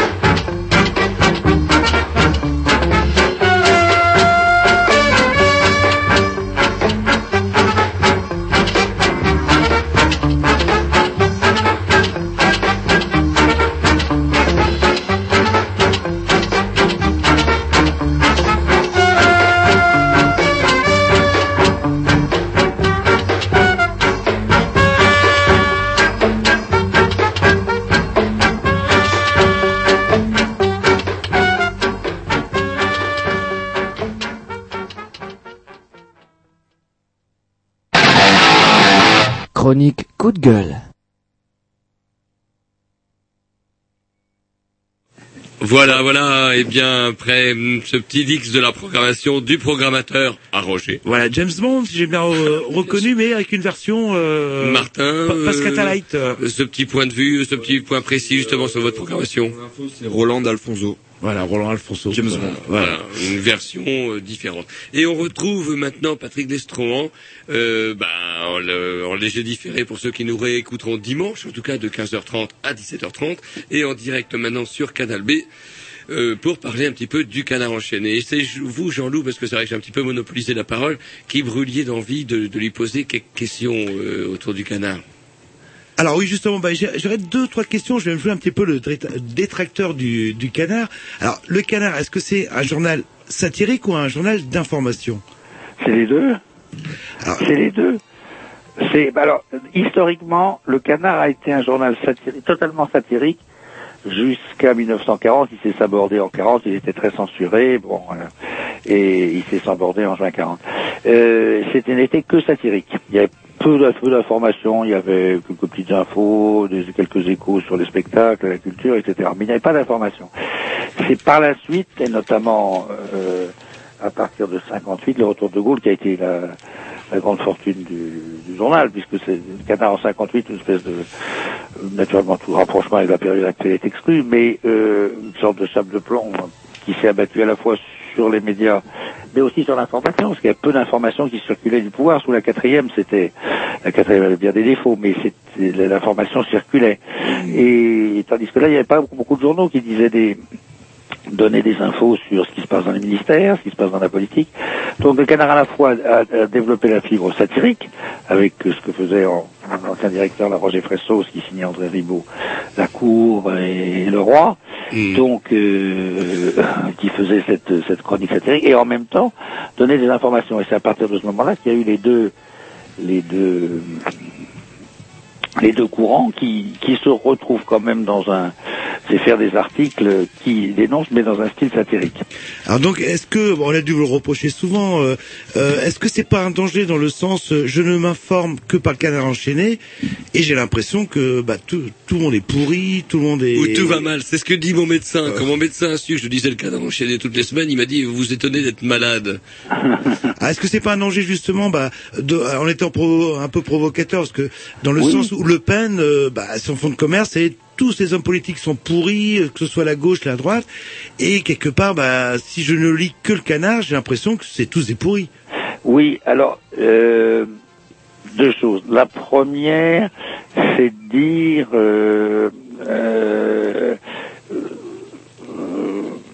c'est que si vous voulez, il y a c'est- on va prendre un exemple. Si Sarkozy, si nous on peut le critiquer, mais on va prendre il y a encore trois mois parce que maintenant c'est un peu en train de changer. Mais il y a encore trois mois, il y a des kiosques journaux entiers qui disaient du bien de Sarkozy. Euh, quelqu'un dans les médias qu'on aime bien taquiner, qui est Christine O'Crane, pour des tas de raisons. J'ai lu quelques articles dernièrement Oui. à propos de ces, ces derniers pauvres fiches de salaire qu'elle. Oui. Bon, euh, mais il y a, y a combien de journaux pour chanter les louanges de Christine O'Krent Donc, euh, euh, c'est vrai que c'est vrai que on peut dire le canard cherche la petite bête, le canard euh, voit le mauvais côté des choses, mais en même temps, euh, il voit un côté des choses qui n'est pas forcément exposé ailleurs. Euh, c'est pour ça que moi je dis qu'on s'en... C'est pour ça que moi je dis, je pense, ça c'est mon expérience de, de journaliste au Canada, il faut surtout, surtout pas se prendre pour un justicier, parce que là, on- c'est une maladie mentale assurée. Il faut, il faut toujours garder l'humour et la distance euh, à l'égard de ce qu'on écrit et à l'égard de ça. Mais euh, en même temps, euh, nous, on- on- c'est ça le canard, si vous voulez, quoi. Et d'autre part, alors je m'aperçois quand même que nos lecteurs écoutent la radio, écoutent la télé, lisent plusieurs journaux, lisent des journaux régionaux, lisent la presse nationale. Euh, Est-ce qu'il y a des gens qui... On trouve des gens qui lisent, je lis que le canard, c'est vrai, mais en même temps ils suivent l'actualité. C'est pour ça qu'il y a le style, le style un peu compliqué du journal, qui peut sembler compliqué du journal, ou les allusions.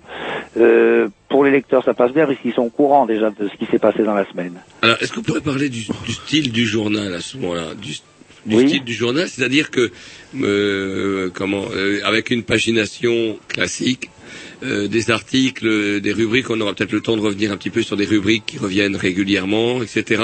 Est-ce que euh, c'est pas parfois aussi un obstacle vis-à-vis pour élargir le, le nombre de lecteurs? En- on, on a quand même l'impression euh, que c'est quand même le lecteur qui doit venir au canard. Le canard ne fait pas forcément d'efforts en fait.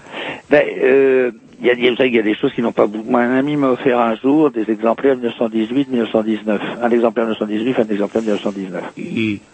C'est les premières années, puisqu'il est apparu en 15, il, il n'a pas, il a arrêté de paraître, ça marchait pas très fort, il est apparu en 16, il n'a pas cessé de paraître, sauf la période de la guerre.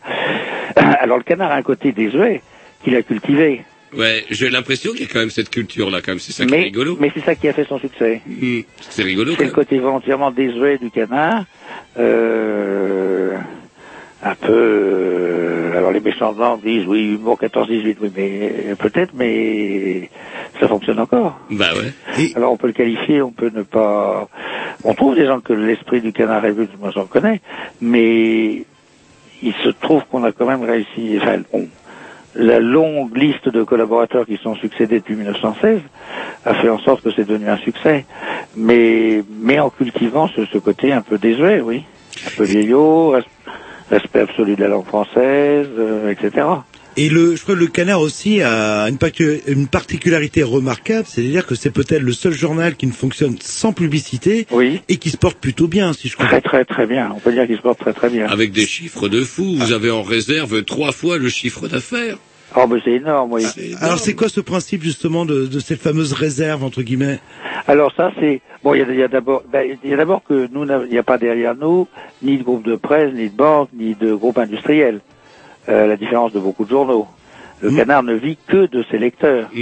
Donc c'est aussi le, le sentiment de se protéger, de, de Et ils sont nombreux, ces lecteurs. C'est quoi le tirage moyen Ah du ben, canard euh, la vente moyenne c'est 420 430 000 exemplaires vendus. Ce qui est énorme, quand même. Oui, mais il y a, il y a 15 jours, on a fait un, trois semaines, on a fait un numéro qui s'est vendu à 485 000. Est-ce que c'est mieux quand c'est la droite? Globalement, on va dire oui, on va pas être hypocrite, oui. C'est ça, ce qui m'a fait toujours rire, parce que quand la gauche prend une dérouille, moi, je, bah, il faut bien le lire, le cadavre. Moi, il y a des, il y a des fois, moi, où ça m'éclate, c'est quand le- la droite a pris une dérouille. Je me rappelle après les régionales, euh, c'était du délire, quoi, et c'était très drôle de voir la panique à bord, etc. Vous vous rappelez ces deux Oui. avec des régionales un peu surréalistes où on voit pratiquement toutes les régions sauf la Corse. Mais là, est-ce Oui. que c'était vraiment une, euh, c'était plutôt normal qu'ils auraient trouvé une solution à la Corse, mais en tout cas, et de voir cette déroute. Et quand c'est la gauche, comment vous faites quand c'est la gauche? Euh, J'ai l'impression, par exemple, dans les, les premières pages, là, euh, prises, euh, comment vous savez, la, la mare au canard, Oui. euh, on essaye quand même de choper, de critiquer, le ou bon, ils font la fête. Mais comment vous en sortez dans ces cas-là? Ben, pas si mal, pas si mal sous Jospin. Euh, pas, pas, pas si mal, parce que quand même des, des, des histoires qui sortent. Euh, Il y, a, y a tout de même des histoires qui sortent, mais c'est, exact que c'est, c'est, c'est grand. mais Alors Sarkozy, c'est une mi- mine euh, formidable, effectivement. Euh, non, le, le- il y a eu un problème. euh, moi, je n'étais pas au journal. C'est en 83, on n'a pas été les seuls affectés par ça, parce qu'il y avait à la fois des lecteurs qui trouvaient qu'on était, qui trouvaient qu'on, le journal n'était, à la- ceux qui trouvaient que le journal était trop critique pour moi, et ceux qui trouvaient qu'il ne l'était pas assez. Mais ça, ce n'ont pas été le seul média affecté par ça.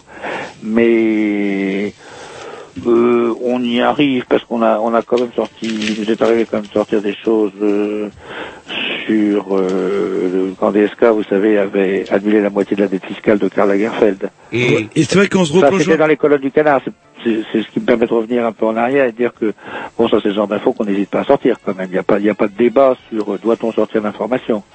Là, on l'a sorti. Euh, sur la MNEF, on a quand même été assez incisif aussi. Ah non, non, non, c'était pas le, le- le reproche que je voulais vous faire. Ah non, mais je ne prenais pas comme tel, hein. Euh, Je ne prenais pas comme un reproche. Mais, mais, C'était plus comment on traite une information quand ça fait bah, quand ça fait mal au sein de voir merde purée euh, c'est ça et il va quand même falloir traiter l'information. C'est plus comme ça que je le voyais. oui, euh, Parce que bon, euh, même si on, on peut conserver un sens de l'ironie qui permet de survivre, bon la victoire de Sarko- Sarkozy à 53%, c'est quand même un peu dur quand même. Et on va quand même gober là pendant cinq ans d'une élection un peu surréaliste avec des un monsieur un petit peu un petit peu trop speed on va dire. oui. Et donc comment comment euh, je sais pas vous qui êtes justement féru de politique comment est-ce que ça vous fait peur vous par exemple l'élection de Sarkozy?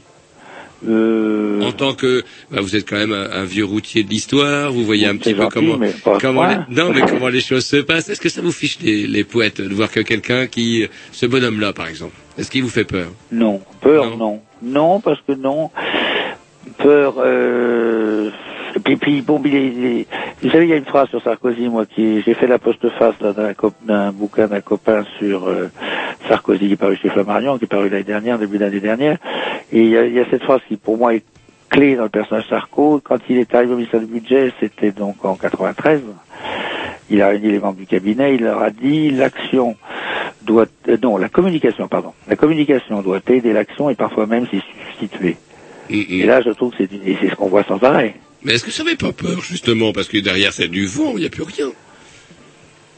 Oui, mais c'est, on est, là, on est en train de toucher aux limites de, de son personnage, puisque là, il se comporte au- comme président comme il se comportait comme ministre, c'est-à-dire cette faculté qu'il a de sauter d'un dossier à l'autre et de faire oublier sans cesse. euh, Le précédent. Oui, je, je vais vous surprendre dans ma, dans- de, de citer le, le nom que je vais vous citer dans, dans la bouche, mais c'est Goulard, le député maire de Vannes, qui, qui disait l'autre jour, c'était dans le Nouvel Obs, il disait mais euh, toutes les conférences de presse qui vont suivre pendant le quinquennat vont être comme la conférence de presse du 8 janvier.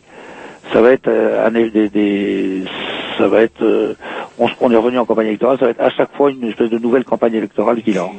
Alors le 8 janvier c'est la politique de civilisation, prochaine conférence de presse il va trouver autre chose. Il y a quand même cette faculté de de, de, de, de dire, bah, bon, je sais pas quoi, le Conseil du culte musulman a occulté euh, l'échec de son référendum en Corse. Enfin, il, a cette aptitude. Et puis cette aptitude, euh, bon, euh, sans son voyage à Gandrange, là, euh, où il soutient quand même cette idée extraordinaire qu'on va donner des sous à une usine Mittal. Mittal a gagné je ne sais combien de millions de bénéfices l'année dernière. On, on- on peut, d'abord, il faut savoir si Bruxelles va être d'accord. Oui, c'est interdit, si j'ai bien compris. euh, De... Alors oui, alors on s'en a un peu enquêté, il semble qu'il y a des astuces possibles. Mais surtout, il y a ce côté complètement dingue de donner des sous à d'industriels fortunés. par contre, Mais qu'on en vienne, qu'on en vienne à aider une entreprise qui, qui va très très mal pour sauver des emplois, parce qu'il y a, il y a des sous-traitants, parce qu'il y a des commerces qui vivent de ça. D'accord, on va pas aider quelqu'un et, ça passe, non? Mais les, euh, oui, parce que l'effet médiatique était très fort, parce que, que euh, qu'on regardait faire 3 Antenne 2, enfin France 2 comme on dit aujourd'hui, et, et Vous TF1, êtes resté sur Antenne 2, vous aussi. on, on voyait les, les ouvriers qui étaient là, waouh, c'est la première fois qu'on voit un président qui se, despa- qui se himself, qui règle nos problèmes, et même euh, la CGT, euh, enfin les représentants, euh, les délégués syndicaux CGT étaient assez séduits par la démarche, quoi. Là, Les. CFDT étaient un peu plus réservés. Le CFDT, c'est Oui, étonnant. Un peu plus réservés, oui. Parce que peut-être plus lucide, peut-être derrière. Oui, oui, sinon, parce que... Moi, je, enfin, peur, pe- peur, euh, Peur dans le sens, si vous voulez, où on arrive à cette... euh, moi, j'ai été euh, fasciné et traumatisé par un film qui s'appelle Brasil de Terry Gilliam.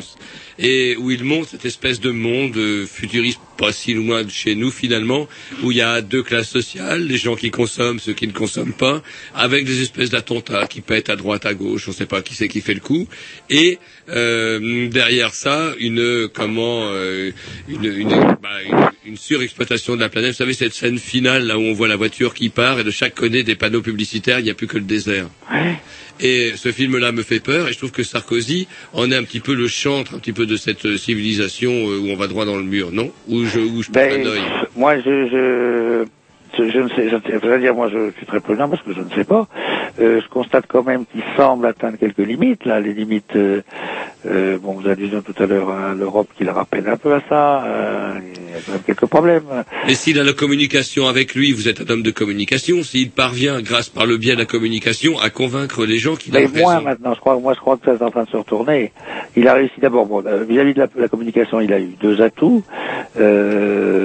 C'était le patron, c'est le grand copain de plein de patrons de presse, de gros groupes de presse. Et en même temps, il s'était mis un certain nombre de journalistes euh, dans la poche par des techniques très simples, hein, c'est les tutoyer, de leur taper sur le dos. Euh, ce qui n'est pas si fréquent chez les politiques. Les énarques sont en général un peu plus passés. Donc euh, il avait réussi ces astuces-là, mais tout ça peut très bien se retourner. Euh, Et les médias qu'il a dans sa poche, euh, Bernard Arnault, etc., tous les grands patrons de presse que vous citez d'ailleurs dans le hors-série, oui. euh, hors-série sur la censure d'ailleurs. Vous avez vous montrez bien le canard enchaîné dans ce hors-série, comment euh, Sarko a mis la main sur tous les, les, les grands médias? Oui, tout à fait, oui. Et donc du coup, euh, est-ce qu'il Et puis, et puis le phénomène inverse, moi je trouve que France 2 c'est- encore pire que ce qu'était l'ORTF que j'ai connu. Euh, Enfin j'ai connu l'information que diffusait l'ORTF. Euh, c'est encore pire là actuellement, mais là c'est plus un phénomène d'autocensure. Ouais, On n'ose puis plus rien dire quoi. Ce qui est assez paradoxal, euh, c'est que les chaînes dites euh, publiques, que ce soit la radio ou même la télévision, sont souvent plus critiques que les chaînes privées qui, en, en théorie, euh, ont une liberté de ton. C'est vrai qu'on écoute les informations sur FR3, sur France Info ou même sur France Inter, elles sont beaucoup plus ironiques que sur euh, RMC ou RTL ou ce genre de choses quand on parle de la politique. Vous trouvez vous Ah, euh, qu'on écoute. Ah, que- je sais pas si vous avez l'occasion de tomber sur Bourrin. Bour- RTL est assez Bourrin, Bourrin, euh, RMC, ouais, Bourrin, euh, je, je, Bourdin, ça va être ça, mais j'appelle Bourrin Anco. Euh, bon, c'est euh, bon, bref, euh, c'est vrai que quand on écoute France Inter, etc., ou les chaînes publiques, il y a quand même, on sent, enfin, une certaine ironie parfois dans, dans, dans, dans le ton, parfois. Qu'est-ce que vous en pensez, vous, de ça? Oui, je, je, je, je- Vous, vous semblez pas convaincu. Non, parce que je suis, non, parce que c'est les télés, moi. Je, je trouve que France 3 maintient bien le cap. France 2, c'est beaucoup plus, je, je suis plutôt atterré par ce qui se dit à France 2. Euh, euh, Bah, ce que je veux dire, c'est, euh, on a, l'imp- enfin, j'ai l'impression que souvent les chaînes euh, subventionnées par l'État sont plus critiques vis-à-vis de l'État que les chaînes dites euh, oui, privées, que alors ce c'est peut-être la... qu'ils ont plus à se défendre d'une suspicion. Peut-être aussi. Oui. oui. Et sinon, j'ai une dernière question à vous poser parce que l'heure tourne, il est quasiment 22 Ah. heures. Euh, une petite question généraliste. Qui lit le canard enchaîné en termes de catégories socioculturelles? Alors, je vais vous faire une confidence, on n'a jamais fait d'études. C'est vrai. On n'a jamais fait d'études. On, est, on a été, on s'est retrouvé, mais c'est la Sofres qui avait dit en 83, et moi j'y étais pas encore. Euh, le canard a été intégré à une étude Sofres sans l'avoir demandé. Euh, qui, qui lit, euh, on doit avoir pas mal d'enseignants, je pense, qui nous lisent. Ah, c'est curieux. C'est parce qu'ils ont beaucoup de temps. oh, ils préparent bah, Entre Academia et l'heure 18 heures. Ben voilà. C'est pour ça d'ailleurs que Ségolène elle a dit qu'il fallait qu'ils aillent bosser chez Academia. Je, je ne peux que, j'ai un fils enseignant, je ne peux que défendre les enseignants. Ce, que, ce qui est souvent paradoxal, et, enfin, moi, ce que j'ai remarqué, c'est que souvent les, les, les partis, soit le Parti socialiste euh, ou même des partis extrêmes, euh, Parti des travailleurs, qui se revendiquent euh, justement Parti des travailleurs, bah, quand on regarde sur les listes électorales, bah, ils font tous partie de la classe moyenne et on trouve plus forcément l'ouvrier dans les partis de gauche euh, qu'on a tendance à retrouver Oui. plutôt les partis de droite, ce qui est assez, Oui. Euh, je dirais pas paradoxal, ou comme quoi la, bah, les mentalités ont changé en une trentaine d'années ou une quarantaine d'années. Oui, tout à fait, oui. Oui, vous voulez dire oui. Enfin, ce, enfin, ce que je veux dire, ce qui est assez surprenant, c'est ceux qui représentent, soi-disant, les ouvriers et les travailleurs, euh, n'ont jamais été ouvriers, ou même, euh, regardez les municipales, euh, euh, vous regardez les catégories socio-professionnelles municipales, les gens dits de gauche, voire l'extrême gauche, bah, il n'y a pas beaucoup d'ouvriers. Il y a beaucoup de fonctionnaires, il y a beaucoup de, on va dire, de, de classe moyenne moins, mais pas forcément de prolétaires. Oui, c'est vrai, oui. C'est vrai. Ben ça, c'est oui, c'est c'est un, un des problèmes du PS et puis aussi le problème du PS, c'est de, c'est de, bon, Ségolène elle fait un petit geste là pour les d'aller visiter euh, champion place d'Italie à Paris, mais tout ce qui est le, le- le problème de la, des, des salaires de la grande distribution, ça c'est c'est un truc qui n'a pas été très, la précarité dans certains secteurs, c'est pas des problèmes qui sont très suivis, oui, tout à fait, oui.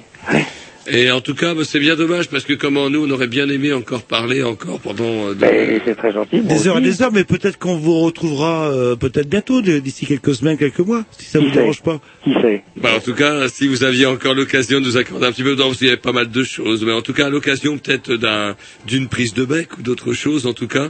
Et euh, en tout cas, ce sera avec grand plaisir qu'on vous recevra. Bon, ben, c'est très gentil. Et puis, et ben, je crois que vous avez 22 ans d'existence. Et ouais, on- nous sur Canal B, on a 22 ans d'existence. C'est pareil, euh, comme je vous l'expliquais euh, lorsque je vous avais eu au téléphone l'autre jour, on fonctionne sur des subventions qui, paradoxalement, alors que nous on revendique une culture libre, nous on fonctionne grâce à l'argent de la pub, euh, comme je vous disais avec ce fonds de soutien à l'expression radiophonique. C'est le meilleur de la pub, alors. Ouais, mais c'est assez curieux d'ailleurs.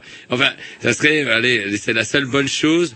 Bon, oh, c'est curieux en tout cas. Bon, c'est 1981. C'était, vous savez, dans la première phase du, du Bah, Ca- Canal B, Canal B est resté, euh, je crois, une des rares radios en France à être restée dans l'esprit 80. Enfin, dans toute, euh, Radio libre. On n'est pas les seuls. On va, on va dire qu'on n'est quand même pas Les les seuls. quelques radios, il n'y en a pas beaucoup, je peux vous assurer, parce que les radios euh, dites, euh, bah bon bref, ont tous tourné en énergie, en bidule, en business, euh, etc., etc.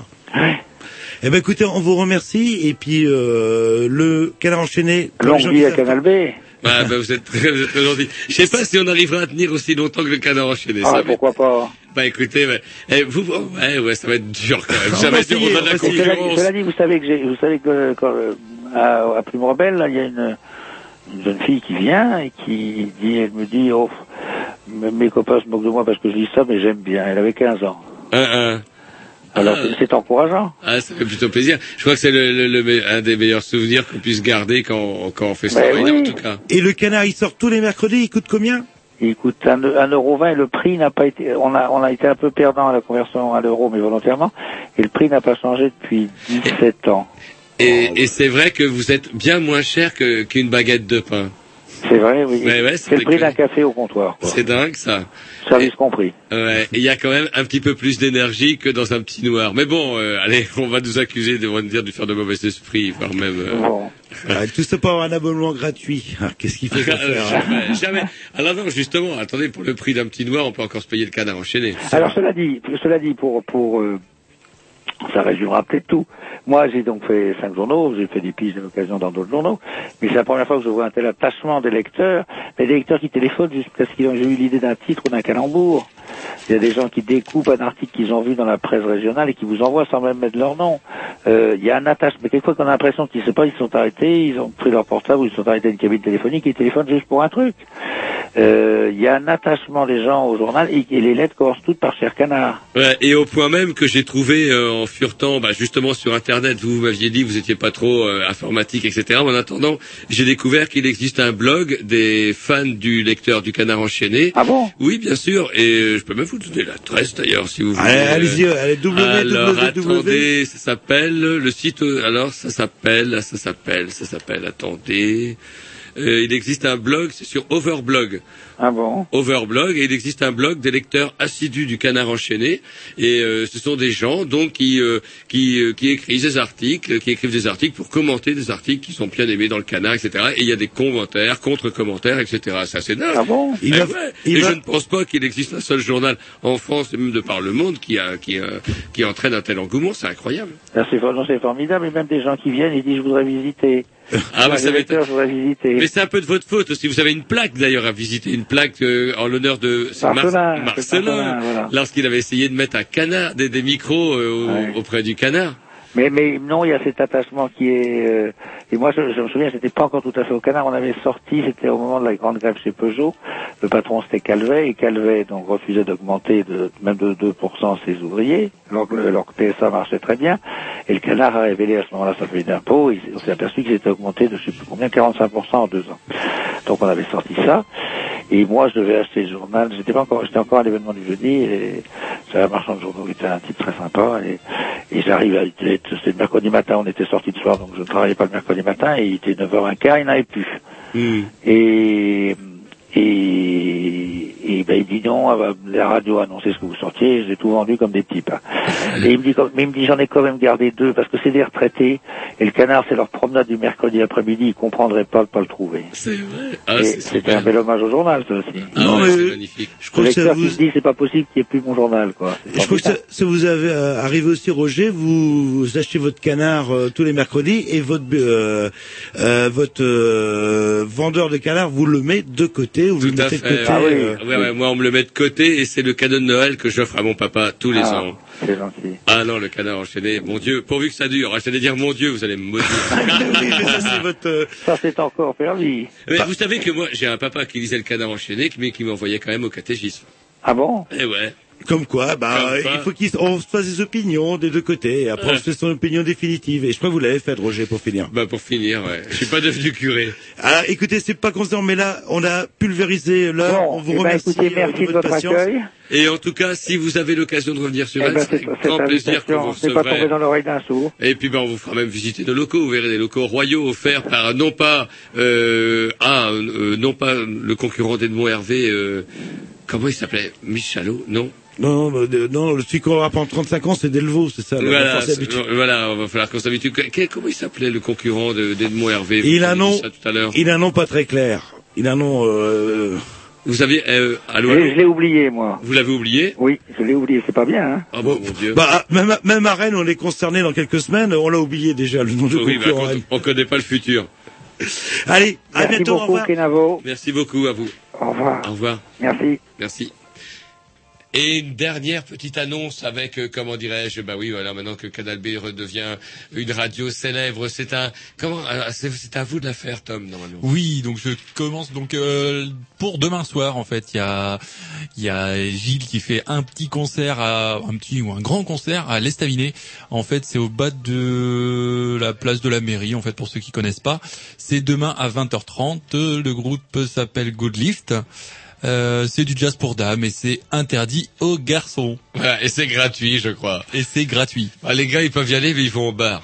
Voilà, ils boivent des coups. Allez, un petit Dix ou je sais pas, le jungle de fin. Est-ce qu'on a un jungle de fin? Non, on en a même pas, mais il est en, en préparation là. Jerry est sur Ah le coup. putain, ça serait bien.